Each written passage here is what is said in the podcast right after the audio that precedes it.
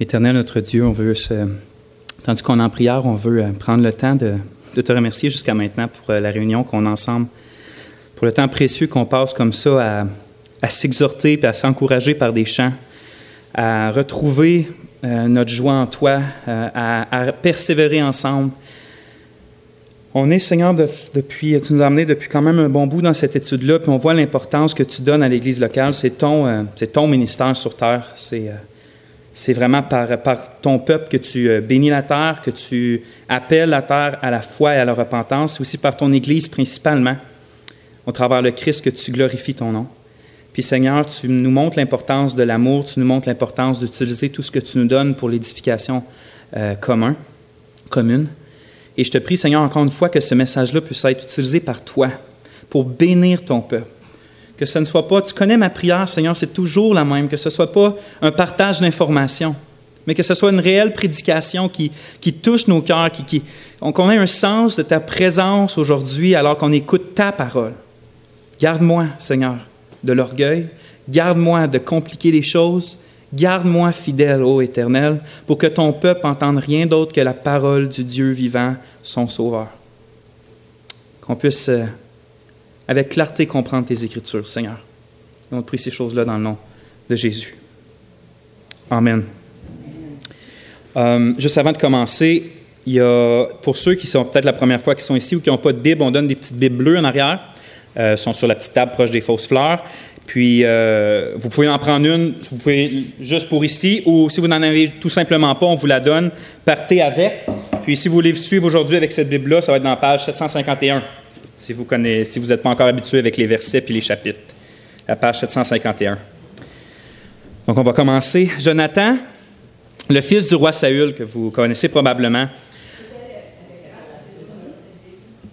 Ça va être un Corinthien 12. C'est vrai, hein? Merci, Louise. Ouais. 1 Corinthiens 12. On ne va pas le lire tout de suite. Et sinon, la page 751 pour les petites Bibles bleues.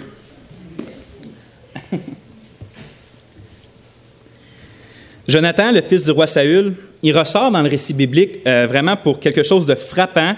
C'est que dans une situation qui aurait dû être habituellement, lui, il n'est pas jaloux. Il ressort vraiment dans son récit par rapport avec, c'est le fils du, du, roi Saül, avec David qui monte comme roi. Euh, il, normalement, avec un humain normal, on aurait dû s'attendre à de la jalousie, mais lui, il ressort du lot parce qu'il n'est pas jaloux. Au contraire. Euh, Souvenez-vous qu'il était l'aîné du roi. Hein, par conséquent, euh, par conséquent c'était l'héritier du royaume d'Israël. Quand Saül allait passer à autre chose ou mourir, c'était Jonathan qui devait être le roi de tout le royaume d'Israël.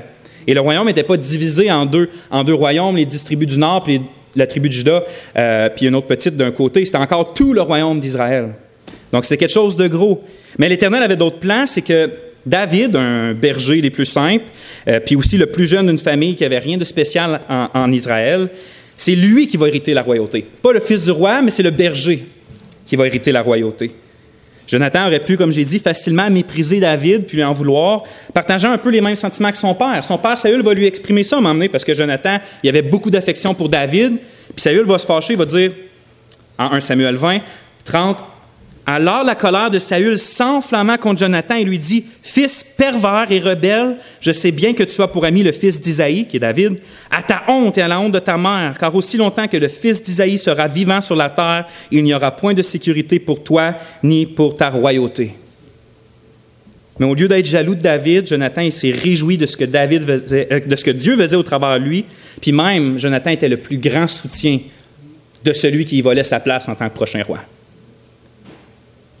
Par contraste, on voit que les frères de Joseph, un des fils euh, d'Israël, de Jacob, ils ne pouvaient pas supporter l'idée qu'il va être appelé, ses frères à lui ne pouvaient pas supporter l'idée que Joseph, un des plus jeunes, en fait presque le plus jeune, juste avant, allait être plus grand qu'eux dans un futur proche ou éloigné.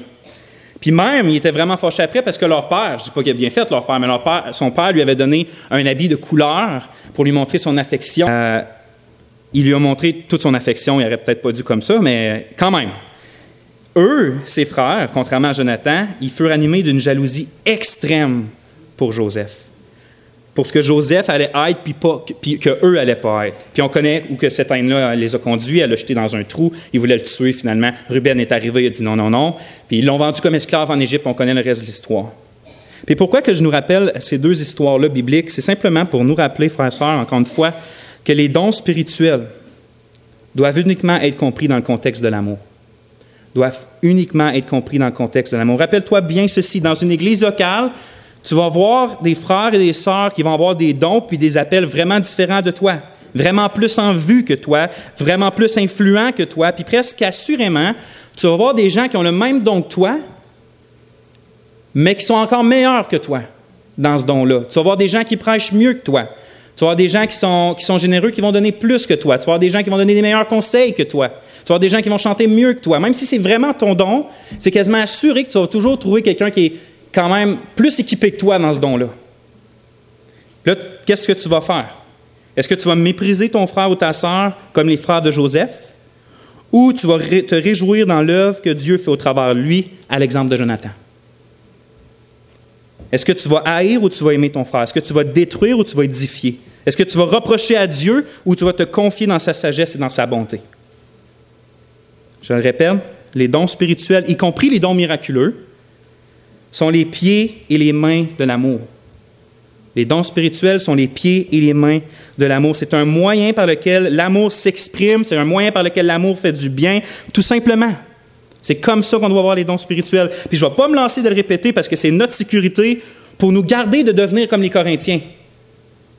Parce que de mettre une emphase sur les dons, sans mettre une emphase sur l'amour, c'est un piège qui peut nous coûter extrêmement cher en tant qu'Église locale de mettre l'emphase sur les dons, puis encore de mettre l'emphase sur les dons miraculeux surtout, sans le contexte de l'amour, sans mettre une emphase plus grande sur l'amour, c'est un piège qui peut nous faire extrêmement tort sur une courte et longue période de temps. Que l'Éternel nous en garde. Maintenant, pour ceux qui sont nouveaux et qui n'ont pas eu l'opportunité de suivre les messages précédents, on est présentement dans une série sur le sujet de l'Église locale. Ça fait bientôt deux ans. Cet hiver, ça va faire deux ans qu'on est là-dedans. Puis on désire, dans le fond, avec cette étude-là, voir comment le Christ veut que son Église soit. Donc, on sonde les Écritures pour savoir, pas comment les hommes ou les institutions pensent que l'Église devrait être, mais comment Dieu pense et exige que l'Église soit. Nous sommes présentement dans le sujet des dons spirituels. avant ça, on était dans les buts de l'Église, dans l'engagement des membres les uns envers les autres, dans la discipline d'amour, des choses comme ça. Présentement, on est dans les dons spirituels dans l'Église locale, puis plus précisément, depuis, c'est le quatrième message aujourd'hui, dans les dons miraculeux. Que ce soit les guérisons, le don de guérison, le don de miracle, euh, prophétie, parler en langue, euh, euh, le don de la foi, les songes, des visions. On est dans ce sujet-là depuis quatre messages maintenant. Dans le fond, c'est ça qu'on a vu. Dans les derniers messages, qu'on a vu que tout indique dans la Bible que les dons miraculeux que je viens de nommer pourraient encore être expérimentés par l'Église aujourd'hui jusqu'au retour du Seigneur. Mais on doit se garder d'essayer d'imiter ou d'expérimenter la même grandeur puis la, même abondance de miracles qu'on voit dans la vie du Seigneur Jésus et dans la vie de ses apôtres. Pourquoi? Parce que c'était une période unique, je le répète, de révélation spéciale et des signes devaient accompagner, ces révélations-là pour montrer que leur révélation, c'était pas juste venant de leur cœur, c'était vraiment la parole de Dieu pour établir ce qu'on appelle aujourd'hui complètement toute la Bible, le canon des Écritures. Donc, cette période-là est, pas normative pour le reste de l'Église. On a vu ça. Si tu vas avoir plus de quels étaient les arguments bibliques, je t'invite à aller voir les messages sur Internet. Ils sont toujours là. Ils vont toujours être là jusqu'au retour du Seigneur avec comment Internet marche. OK. Alors, oui, les dons miraculeux pourraient être expérimentés dans cette Église-là en 2019, dans la CRN. Mais comment qu'on devrait les approcher? C'était le but du message de deux semaines. OK, oui, c'est beau de dire que les dons miraculeux sont là. Comment qu'on devrait approcher ça concrètement? On avait vu quatre choses. La première, c'est de les désirer passionnément. Paul va dire désirer avec ardeur les dons les plus grands. Puis il va répéter désirer prophétiser. Peu importe ce que ça veut dire, on va le voir bientôt. Donc, c'est de désirer passionnément. Pourquoi? Parce que l'amour désire faire du bien ici, puis il veut prendre n'importe quel moyen pour le faire. Si un don miraculeux, c'est un moyen, l'amour le veut aussi pour faire du bien. On avait vu deuxièmement qu'il ne faut pas essayer de les pratiquer. On doit les désirer passionnément, mais on ne doit pas essayer de les pratiquer parce que ce n'est pas nous qui pratique ces choses-là. Dieu le fait au travers nous quand bon lui semble, mais tu ne peux pas te forcer vraiment fort à avoir des visions qu'on avait vues la dernière fois. Tu ne peux pas te forcer vraiment fort à faire un miracle. Dieu peut le faire au travers de toi, comme ça. Donc, essaye pas les dons miraculeux. désirez passionnément. On avait vu troisième chose, par exemple, de ne pas les empêcher ni les mépriser. Je ne sais pas combien de frères et sœurs j'ai vu complètement blessés à cause que eux croient expérimenter certaines choses avec le Seigneur, puis d'autres arrivent et disent non non c'est de la foutaise dans la Bible ça dit pas ça, sans, plus, sans plus d'arguments. Faisons attention, ne pas les empêcher ni les mépriser. Puis finalement, ne pas les rendre plus importants qu'ils le sont en réalité. Ce n'est pas le but de la vie chrétienne, les dons miraculeux. C'est la joie en Dieu, au travers Christ, par l'Esprit Saint. Donc aujourd'hui, on débute euh, à voir de manière spécifique certains des dons miraculeux qu'on va rencontrer dans la Bible. Puis on va commencer aujourd'hui avec trois. On va voir le don de la foi, les dons des miracles et les dons des guérisons. Puis Paul les place les trois ensemble dans notre texte de 1 Corinthiens 12, puis on va le lire. Fait 1 Corinthiens 12, pour ceux qui n'ont peut-être pas encore tourné, page 751.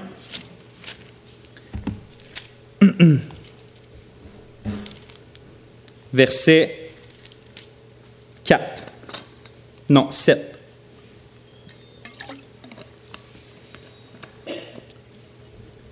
« 1 Corinthiens 12, 7. Or, à chacun est donné la manifestation de l'Esprit en vue de ce qui est utile. À l'un est donné par le moyen de l'Esprit la parole de sagesse, à un autre la parole de connaissance, selon le même Esprit.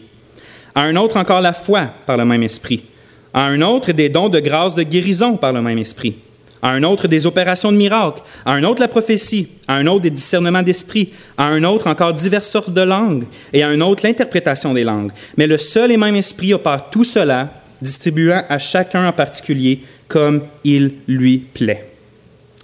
Mais juste euh, une petite mise en garde avant de commencer, c'est qu'il faut être prudent quand on vient le temps de définir exactement c'est quoi les dons miraculeux. Souvent, j'entends des définitions super précises. Ce don-là, c'est exactement ça que ça veut dire, alors que la Bible, des fois, est plus vague sur un don, au moins précise sur un don. Puis on ne veut pas être plus précis que la Bible l'est vraiment. Puis il faut savoir que dans le contexte, Paul, là, il n'est pas en train d'essayer de définir les dons. Il ne dit pas, bon, Église de Corinthe, voici c'est quoi le don de la foi, pac, pac, pac. Il fait juste le nommer. Fait que c'est de juste se baser sur ce passage-là, c'est pratiquement impossible de dire c'est quoi le don de la foi. Ou les dons des miracles, on peut bien penser, nous, c'est quoi le don des miracles, mais Paul, il ne l'explique pas.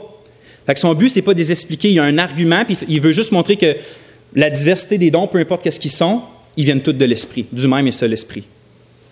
Donc, il faut faire attention de lire, de, de donner trop de détails. Qu'est-ce qu'il faut faire? C'est de regarder toute la parole de Dieu pour voir, par exemple, qu'est-ce que ça veut dire la parole de connaissance, avant de juste penser, nous, qu'est-ce qu'on pense que ça veut dire la parole de connaissance.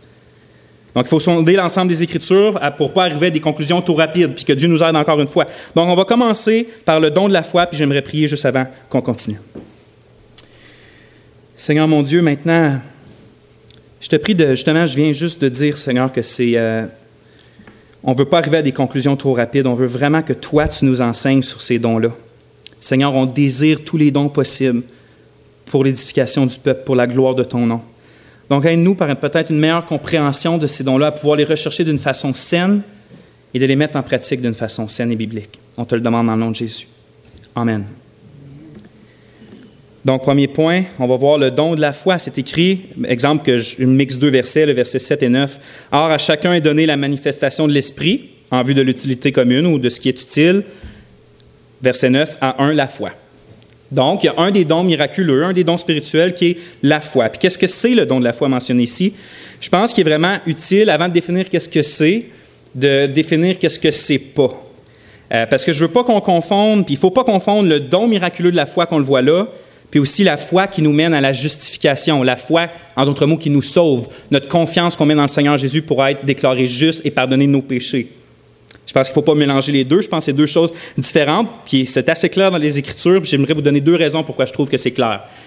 La première raison, c'est que la foi qui sauve, cette confiance-là en Dieu pour le pardon des péchés puis la vie éternelle, est exigée à quiconque veut être sauvé de la colère de Dieu puis du jugement de Dieu. C'est écrit dans Jean 3,16 car Dieu a tant aimé le monde qu'il a donné son Fils unique afin que quiconque croit en lui ne périsse pas mais qu'il ait la vie éternelle.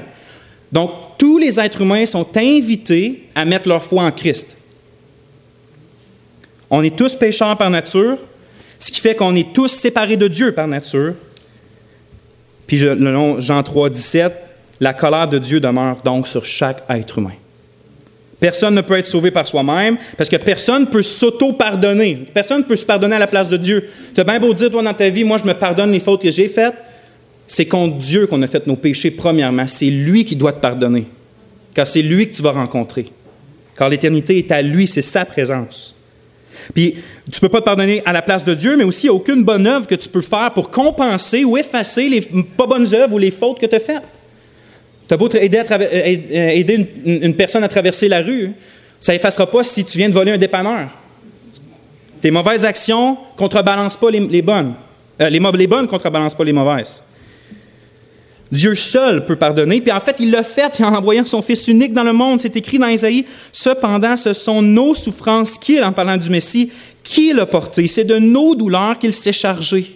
Et nous l'avons considéré comme puni, frappé de Dieu et humilié. Mais il était blessé pour nos péchés, brisé pour nos iniquités.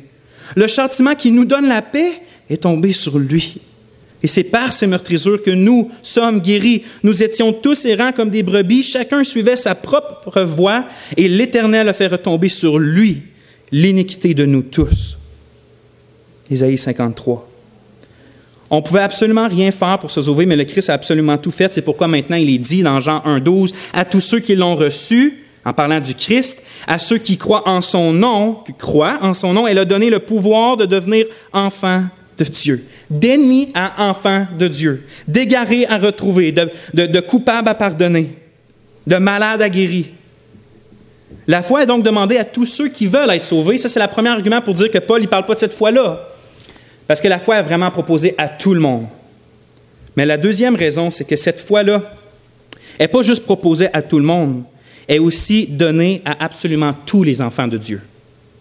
C'est écrit dans Éphésiens 2.9, car c'est par la grâce que vous êtes sauvés par le moyen de la foi. Vous, c'est les chrétiens d'Éphèse, car c'est par la grâce que vous êtes sauvés par le moyen de la foi, et cela ne vient pas de vous, c'est le don de Dieu. Puis la construction de la phrase en grec peut pratiquement pas indiquer d'autre chose que ce et cela et cela ne vient pas de vous. Le cela fait référence pas juste à la, foi qui est le moyen, mais à la grâce qui passe par la foi. C'est toute la dernière phrase. Donc, euh, Paul ne veut pas dire que la grâce, c'est euh, un don de Dieu, mais que la, la grâce qui passe par la foi, tout ça, c'est un don de Dieu, y compris la foi. Donc, tous les vrais chrétiens la foi, premier argument, la foi est offerte à tous, pas juste à certains. Puis tous les vrais chrétiens, tous les vrais enfants de Dieu ont vraiment reçu la foi comme un don de Dieu. La foi pour être sauvés. La foi par laquelle la grâce passe pour être adopté de Dieu. Mais contrairement à ce qu'on vient de voir, le don de la foi en Corinthiens 12, 9 n'est pas exigé puis il n'est pas, pas donné à tous. Au contraire, c'est tout le contexte qui montre que c'est juste donné à quelques-uns. C'est écrit à un autre, encore la foi par le même esprit, par un autre chose, à un autre, une autre chose, à un autre, une autre chose. Ah, puis il y en a qui ont le don de la foi ben, dans la communauté chrétienne, dans les enfants de Dieu, tout le monde a le don de la foi qui sauve. Mais pas tout le monde a ce don-là dans 1 Corinthiens 12. Donc, c'est quoi le don spirituel de la foi que Paul parle là? Puis je ne pourrais pas mieux l'expliquer que ce que George Mueller a écrit sur ça. Puis je suis d'accord avec lui. Mais avant de vous dire qu'est-ce qu'il a dit, j'aimerais vous donner un peu de contexte parce que ça, met du poids à ce qu'il dit. Euh, George Mueller, qui est un pasteur 1850 à 1898, je crois. Un, oui, c'est un pasteur, mais il est surtout, il n'est pas connu principalement à cause qu'il est un pasteur, il est surtout connu parce qu'il a pourvu aux besoins de milliers d'orphelins sur ce qui a été appelé plus tard le principe de la foi. C'est-à-dire qu'il se tournait uniquement vers Dieu pour les besoins, puis il demandait jamais directement ou indirectement de l'argent à personne. Il ne faisait même pas part de sa voix des besoins qu'il avait. Il disait, c'est l'œuvre de Dieu. Puis si Dieu fait ça continue à cause de ses promesses, ça va continuer. Si ça arrête, c'est à cause que Dieu veut que ça arrête. Mais moi, je ne quitterai pas de l'argent. Je ne demanderai pas de l'argent. Puis, euh, il n'a jamais emprunté d'argent à personne. Il n'a jamais été endetté de quoi que ce soit pour les orphelinats. Euh, pour quoi que ce soit, c'est ça. Il était renommé pour sa confiance paisible dans l'appri visionnement de Dieu, même lorsque la date butoir approchait, que la nourriture manquait. Et Dieu a toujours pourvu, toujours, même si c'était, il y avait mille orphelins qui n'avaient rien à manger à 11h15, puis c'était à midi, à midi moins 5, il y a du pain qui arrivait, il y a du lait qui arrivait, puis il y a des œufs qui arrivaient. Puis lui, il disait, mettez-les quand même à table, les enfants, parce que Dieu a promis de les nourrir. Donc, sur ce principe de foi-là, il a récolté environ 110 000 livres, qui est l'argent en, Angleterre. Aujourd'hui, ça ferait environ 200 000, mais dans ce temps-là, je ne pourrais pas comparer en canadien. Disons proche de 200 000 Canadiens. pour construire cinq maisons d'orphelinat qui, accueilli 2050, qui accueillissaient la capacité 2050 orphelins. Au cours de sa vie, il s'occupait de 10 024 orphelins. Par son exemple, il a inspiré d'autres personnes comme Paul Washer, qui est de euh, Cry euh, Missionary Society, qui lui aussi, si vous allez sur, son site, il ne demande jamais d'argent à personne. C'est écrit si vous voulez donner, il essaie de vous convaincre quasiment de ne pas donner avant. Puis ensuite de ça, il vous dit qu'eux, ils font jamais connaître leurs besoins. Si c'est la volonté de Dieu que Cry continue, il va avoir, il va avoir de l'argent. Puis si c'est pas la volonté de Dieu, ben Dieu va arrêter de donner de l'argent. Puis ça marche depuis des dizaines d'années. Puis ça supporte des missionnaires dans le monde. Donc c'est juste que ça a influencé des gens comme ça pour vivre sur le principe de la foi. Néanmoins, Mueller était catégorique sur le fait a lui, il n'y avait pas le don de la foi comme qu'on le voit dans 1 Corinthiens 12, 9. Puis qu'est-ce qu'il voulait dire par là? Là, je suis en train de le citer. Ne pensez pas, cher lecteur, il écrit ça dans son journal, que j'ai le don de la foi. C'est-à-dire ce don que nous lisons dans 1 Corinthiens 12, 9 et qui est mentionné avec les dons de guérison, l'œuvre des miracles, la prophétie. Et qu'à cause de cela, je suis donc capable de faire confiance au Seigneur. Il est vrai que la foi que je suis capable d'exercer est tout à fait le don de Dieu. Il est vrai que lui seul la soutient, que lui seul peut l'augmenter. Il est vrai que moment après moment, je dépends de lui pour cela, et que si je n'étais plus qu'un instant à moi-même ou laissé à moi-même, ma foi échouerait complètement. Mais il n'est pas vrai que ma foi soit ce don de foi dont on parle en 1 Corinthiens 12, 9. Puis il est important de souligner que ce point-là, pour Mueller, était vraiment important de le faire de l'écrire dans son journal parce que son but premier par rapport à pourquoi il publiait son journal, c'était pas pour se faire connaître, c'est qu'il voulait que le monde voit que Dieu tient toujours les promesses de l'Écriture pour ceux qui se confient en lui. C'est pour ça qu'il écrivait ça. Il disait, regardez, Dieu écrit ça dans sa promesse. Moi, je compte juste sur lui. Je fais connaître mes besoins à personne les besoins des orphelinats à personne. Puis Dieu va promettre. Puis il voulait que les gens voient que Dieu tient toujours ses promesses. Donc, il voulait que les gens s'attendent à Dieu. C'était un de ses grands objectifs. Il croyait euh, il croyait qu'il donnait un exemple biblique pour absolument tout le monde. Donc, il écrivit dans son journal la différence entre ce que lui appelle la grâce de la foi, puis ce qu'il va appeler aussi le don de la foi, parce qu'il ne voulait pas que ses lecteurs pensent ne sont pas tenus d'imiter sa foi à lui dans les promesses de Dieu. Il ne voulait pas que c'est sous prétexte que ah, Dieu a juste donné un don spécifique, à, le don de la foi en Corinthiens 12 à, Mueller. Nous, on n'est pas obligé de dépendre autant des promesses de Dieu pour vivre. Ça aurait contrecarré le but de son journal quand il a vu que les gens commençaient à dire ça, il a voulu spécifier dans son journal Non, non, non, je ne crois pas avoir le, don d'un Corinthien 12. Il écrit ça. Il écrit La différence entre le don et la grâce de la foi. Pour tout de suite, la grâce de la foi, c'est ce qu'on a vu tantôt. C'est la grâce que Dieu donne pour être sauvé puis pour croire en ses promesses. La différence entre le don et la grâce de la foi me semble ceci. Selon le don de la foi, 1 Corinthiens 12, je suis capable de faire une chose ou de croire qu'une chose arrivera dont le fait de ne pas faire ou le fait de ne pas croire ne serait pas un péché. Mais selon la grâce de la foi, je suis capable de faire une chose ou de croire qu'une chose arrivera, dont le fondement est la parole de Dieu, et donc de ne pas la faire ou de ne pas la croire serait un péché. Par exemple, le don de la foi serait nécessaire pour croire qu'une personne malade devrait être restaurée, bien qu'il n'y ait aucune probabilité humaine, car il n'y a aucune promesse à cet effet. La grâce de la foi, elle, est nécessaire pour croire que le Seigneur me donnera les choses nécessaires à la vie si je cherche d'abord le royaume de Dieu et sa justice, car il y a une promesse dans ce but. Je crois vraiment que cette distinction-là que Mueller fait est biblique et utile. Pour lui, tous les chrétiens sont appelés à croire sans douter dans toutes les promesses de Dieu.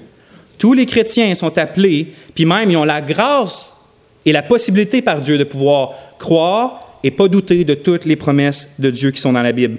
De douter des promesses de Dieu, c'est un péché. Et cette foi-là que lui-même manifestait, et c'est cette foi-là que lui dit qu'il manifeste pour les orphelinats. Il croyait que Dieu allait pourvoir parce qu'il trouvait dans la Bible des promesses qui allaient dans ce sens-là que Dieu allait pourvoir pour les orphelins. Que Dieu, s'il mettait les besoins des orphelins euh, devant Dieu, que Dieu allait vraiment pourvoir. Mais on n'a aucune promesse dans la Bible qui dit qu'à chaque fois qu'on va prier sur un malade ou qu'on va prier sur un mort, qu'il va être guéri ou qu'il va ressusciter. Il n'y a aucune promesse à cet effet-là. On a des exemples que ça arrive, mais aucune promesse qui dit qu'à chaque fois, ça va arriver. Ou on n'a pas de promesse euh, pour croire que sans aucun doute, quand on va prier pour qu'il y ait de la pluie ou qu'il y ait du soleil, que ça va arriver. Donc, ce n'est pas un péché que si tu vas dehors et tu demandes, ah, j'aimerais ça, aujourd'hui, on aurait besoin de faire une activité d'évangélisation, Dieu, veux-tu enlever la pluie? Puis tu n'arrives pas à croire sans aucun doute que Dieu va le faire, ce n'est pas un péché parce qu'il ne t'a pas promis qu'à chaque fois que tu allais demander du soleil, il allait t'en donner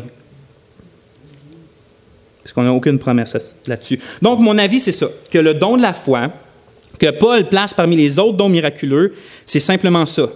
Je pense que c'est plus loin qu'on peut aller. Une confiance surnaturelle quelconque que Dieu donne à quelqu'un à un moment donné afin d'accomplir quelque chose dont il ne donne aucune promesse spécifique dans sa parole. Je vais répéter. Je pense que le don miraculeux qu'on voit dans 1 Corinthiens 12, c'est une confiance surnaturelle où tu n'as aucun doute. Que Dieu va te donner à un moment donné pour faire quelque chose que tu n'as aucune promesse sur cette chose-là dans la parole. Le genre de foi qui déplace les montagnes, en verset 13, 2. Paul va dire hypothétiquement, si j'ai toute la foi de manière à transporter des montagnes. Peut-être, par exemple, que ce don-là pourrait se manifester pour un ministère missionnaire quelconque ou qu'une personne c'est pas écrit dans la Bible que si tu te rends à telle place, il va y avoir tant de conversions, mais lui, il sait, mettons que, je sais pas, il a, a tel âge, c'est un peu de la folie, mais lui, c'est plus fort que lui. Il a une conviction profonde, sans aucun doute, qu'en s'en allant là, en déménageant sa famille et en se rendant là, il va se passer un réveil dans le village où il s'en va. Tu peux pas le convaincre du contraire. Même lui, si je sais pas d'où ça vient, c'est plus fort que moi, je sais que ça va se passer, puis qui y va, puis que ça se passe. Je pense qu'on peut qualifier ça du don de la foi. C'est pour quelque chose qui n'est pas écrit dans les Écritures, puis que Dieu veut œuvrer, euh, œuvrer puis bénir au travers lui. Il lui donne une confiance inébranlable dans quelque chose dont ils n'ont aucune promesse. Mais nous, de ne pas croire ça, dire, ben moi, je ne suis pas sûr, frère, c'est pas un péché, parce que ce n'est pas une promesse.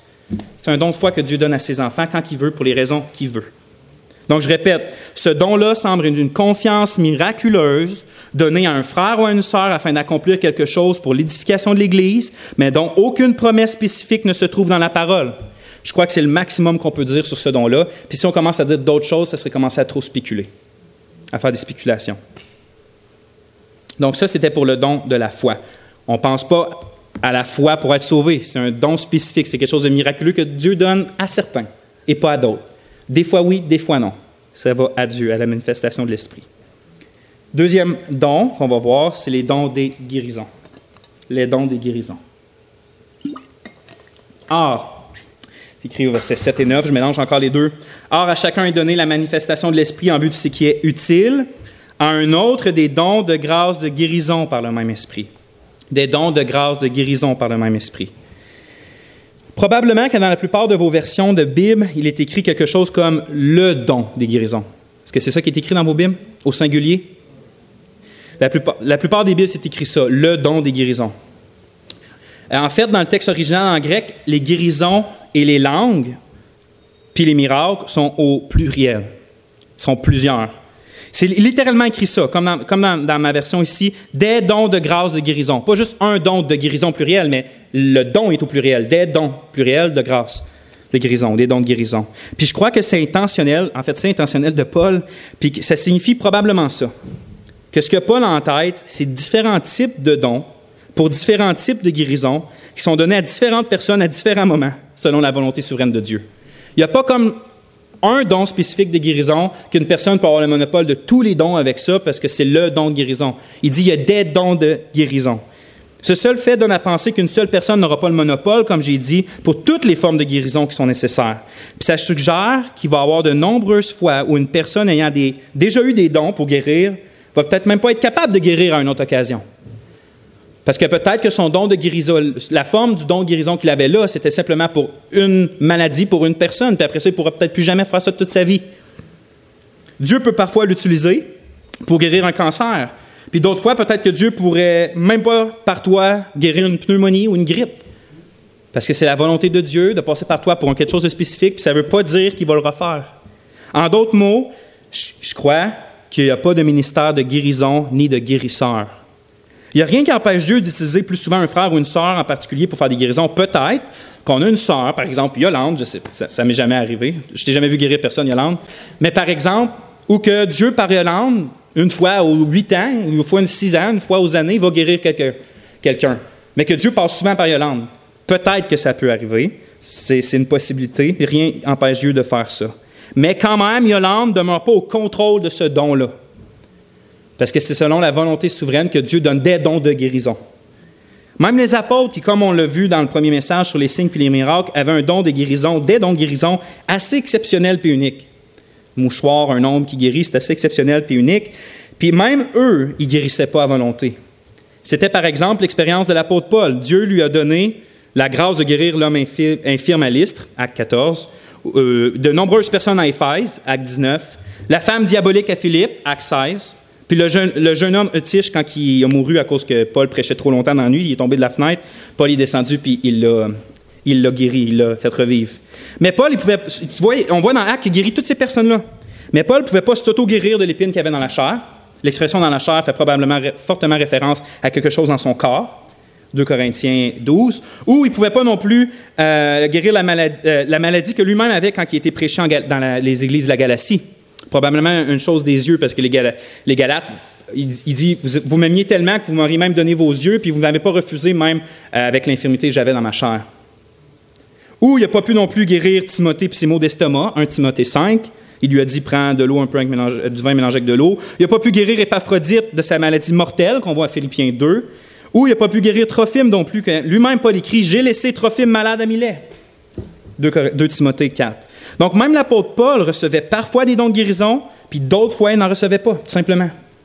Pendant qu'il était dans les actes, des fois, on voit Dieu lui donne de guérir quelqu'un. Puis d'autres fois, ben, il ne peut même pas guérir son enfant dans la foi, ou Trophime, qui était aussi un serviteur proche de Paul. Donc, Dieu est souverain dans cette affaire, puis rien n'est mécanique, puis rien n'est automatique. Il faut s'enlever ça de sa tête, de notre tête. Rien n'est mécanique ou rien n'est automatique.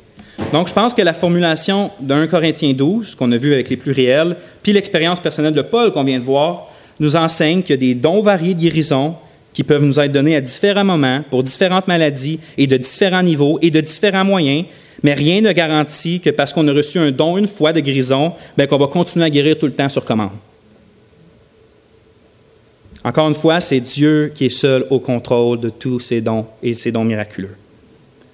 Donc, comment ça se manifeste, cette pratique dans une église? Première chose, je pense qu'on commence par savoir que la guérison d'une maladie, ce n'est pas la chose la plus importante.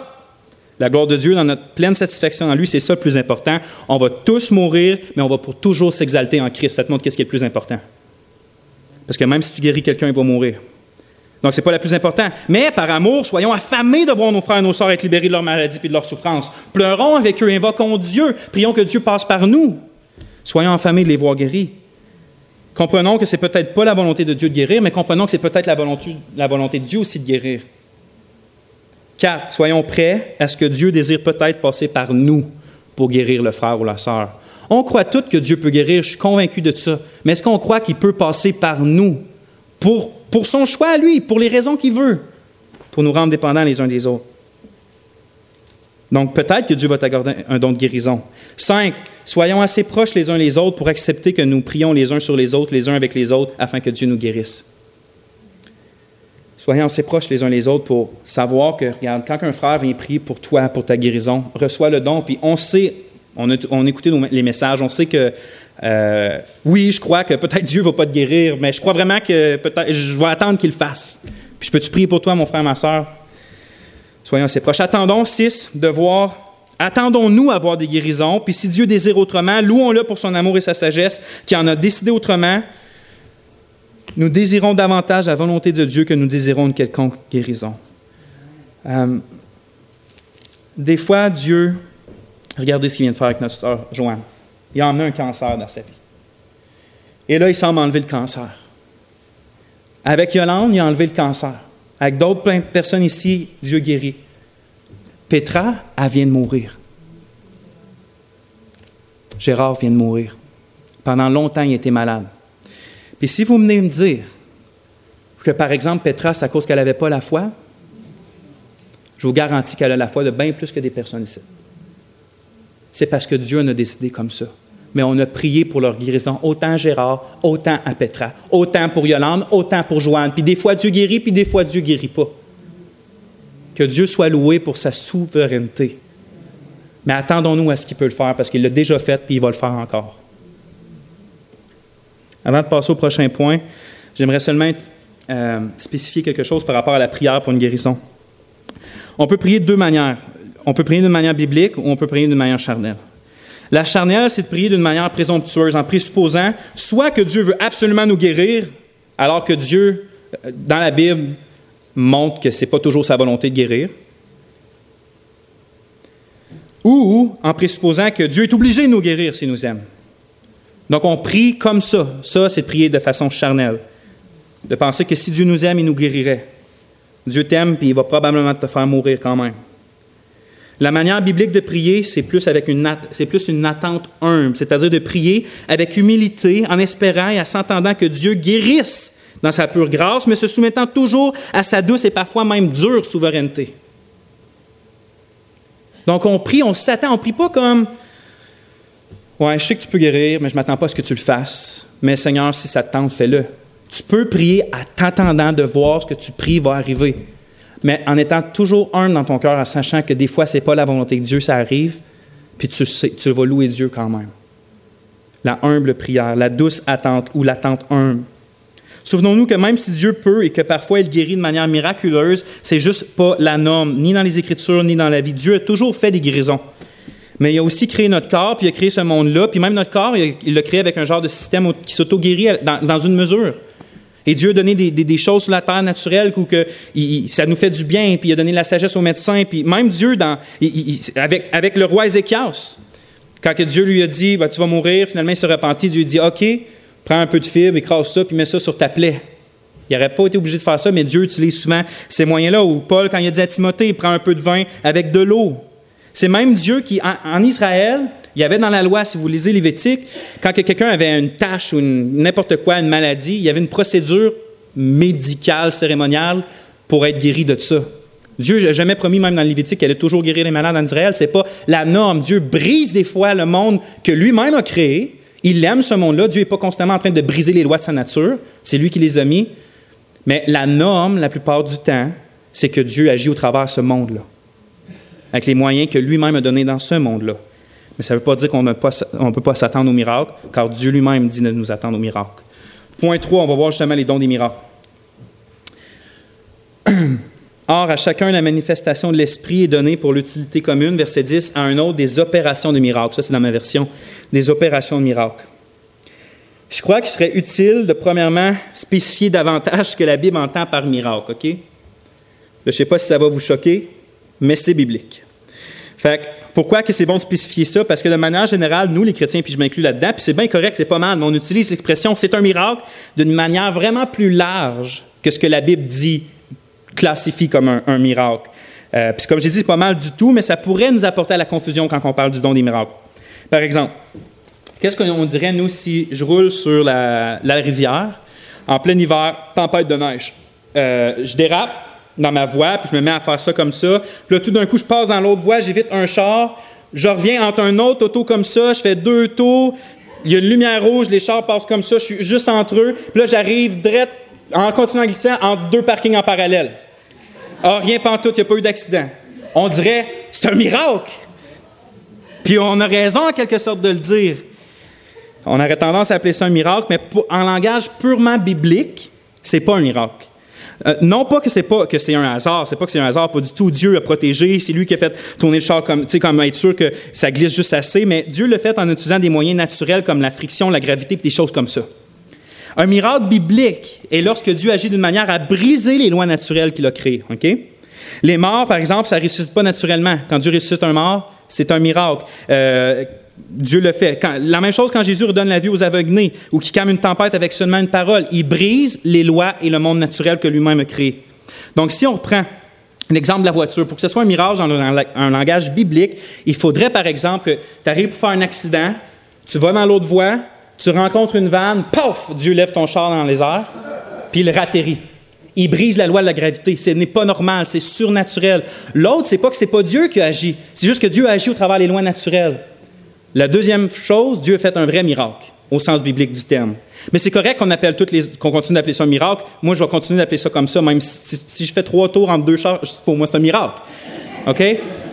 Quand ma femme, elle, a accouché, puis que notre premier bébé, puis que son col était en, elle avait vraiment peur de, la césarienne. Puis euh, l'accouchement, ça allait assez bien. Finalement, euh, le col a, refermé, euh, passé de 9, 8, 7, ça rapetissait l'ouverture.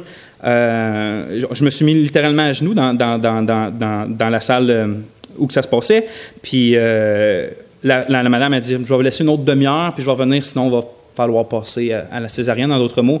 Elle est revenue après, puis elle est revenue à 9,5, puis c'était le temps de pousser. Pour moi, c'est un miracle, mais Dieu a quand même utilisé des moyens naturels. Il a, utilisé le fait, il a fait désenfler le col. Vous voyez, il n'a pas fait que la, la Son lit d'hôpital tourne quatre fois dans les airs pour. Vous comprenez? Donc, ça, c'est un miracle biblique, quand Dieu brise les lois naturelles. Donc, qu'est-ce que les dons des miracles? Littéralement, dans ma version, c'est écrit, c'est assez littéral, opération de puissance ou opération de miracle. Euh, le, premier mot, opération, c'est le même mot qu'au verset 6. On avait vu ça quand on parlait des différents ministères. Puis le mot en français, opération, c'est de là vient notre mot énergie. Notre mot énergie vient du mot grec qui traduit euh, qui est traduit là par opération. Ces, dons-là sont donc littéralement des énergies divines qui nous rendent capables d'exercer quelque chose de puissant, hors du naturel et de l'ordinaire. Une énergie divine, tout simplement, qui nous rend capables d'exercer quelque chose hors nature, hors naturel, hors l'ordinaire. Puis l'emploi au pluriel, encore une fois, c'est écrit littéralement opération plurielle de puissance ou de miracle. Je pense encore une fois signaler que probablement que Paul a en vue une diversité. Il ne met pas dans une boîte, c'est ça un miracle. Pour lui, les miracles, c'est simplement que Dieu te rend capable puissamment de faire quelque chose que tu ne serais pas capable, qu'un humain ne pourrait pas faire normalement. Que ce soit, euh, ben, en fait, comme, comme les guérisons. dans le fond, c'est quoi les, dons des miracles? Quelqu'un pourrait dire que les guérisons sont des miracles, puis c'est vrai, puis ça montre bien que Paul, il n'est pas en train de donner des dons spécifiques qui n'ont aucun rapport les uns avec les autres. C'est comme, probablement que le don des miracles et des guérisons, tu as besoin du don de foi. Comme dans Jacques 5, où ça dit que la prière de la foi va guérir le malade. Probablement que c'est cette foi-là qui est en vue. Donc, tu sais, ces dons-là sont, sont, sont, sont, quand même interreliés, mais Paul, dans son argumentation, veut juste dire les différents dons. Fait que voyons-les pas trop séparés. Euh, donc, oui, en quelque sorte, les, guérisons sont des dons de miracles, mais ce n'est pas tous les miracles qui sont des dons de guérison, par exemple. Euh, par exemple, on voit, dans, on voit dans la Bible des exorcismes, des miracles naturels. Jésus arrête la tempête multiplie les pains. On voit aussi d'autres manifestations là, divines euh, extraordinaires quand que Pierre est en prison, puis tout, tout, euh, tout pète, puis tout brise, puis tout ça. Vous voyez, il y a différentes sortes d'énergie divine qui, qui, qui, arrivent dans la Bible. Le Seigneur Jésus a arrêté la tempête, chassé les démons, multiplié les pains, les poissons, comme j'ai dit. Paul et Pierre ont ressuscité des morts. Paul a chassé un démon, il a rendu aveugle un homme qui entravait, son, entravait, ou en tout cas qui bloquait son évangélisation. Ce serait pas le fun d'avoir ce don-là à chaque fois que quelqu'un veut nous en empêcher de parler de Jésus, juste d'y bloquer la vue pour comme 10 minutes. Et Anyway, tu vois, Dieu, il distribue ses dons comme qu'il veut. Je pense qu'il ne me le donne pas avec sagesse. Et donc, les dons des miracles sont d'une puissance surnaturelle qui vient de Dieu donner à un chrétien afin de faire au travers lui des choses complètement hors de notre compréhension. Puis même, si on ne voit pas souvent ça arriver, il ne faut pas être trop surpris qu'en servant le Créateur du ciel et de la terre, celui qui par une parole peut absolument tout anéantir puis recommencer, que parfois en servant ce Dieu-là, il nous arrive des choses hors de l'ordinaire puis qu'on ne peut pas comprendre. Des choses qui époustouflantes et invraisemblables. Nous, surtout en Amérique, en 2019, on, de, on, vient de, euh, de l'époque des Lumières, où on, pense juste en termes scientifiques, euh, euh, concrets, terre à terre, comme répétitifs. Dans l'autre temps, dans le temps médiéval, c'était plus l'extrême. Tout était des démons, puis tout était des, euh, une feuille tombait, puis c'était naturellement un esprit démoniaque qui l'a fait tomber, des choses comme ça. Il y a un entre-deux à avoir, qu'on peut être, on, on voit pas on voit pas les choses miraculeuses spirituelles partout, mais Dieu est spirituel, Dieu est esprit, puis les choses comme ça, ça arrive aussi. Soyons donc ouverts, puis je vais conclure avec ça, à la possibilité que parfois le don de la foi, les dons des miracles et des guérisons puissent être donnés à quelqu'un dans notre assemblée aujourd'hui en 2019 et pour les prochaines années. Soyons pas surpris que ça peut arriver. Puis désirons par amour voir toute manifestation de l'Esprit pour le bien commun. Ne soyons pas jaloux comme les frères de Joseph si quelqu'un manifeste un don particulier, mais imitons Jonathan qui se réjouit des grâces offertes à David. Finalement, laissons Dieu être Dieu, fixons l'amour et gardons nos cœurs de désirer seulement ce qui est éclatant aux yeux ou à la chair. Que Dieu nous équipe, frères et sœurs, pour la manifestation de son nom à sa gloire. Amen.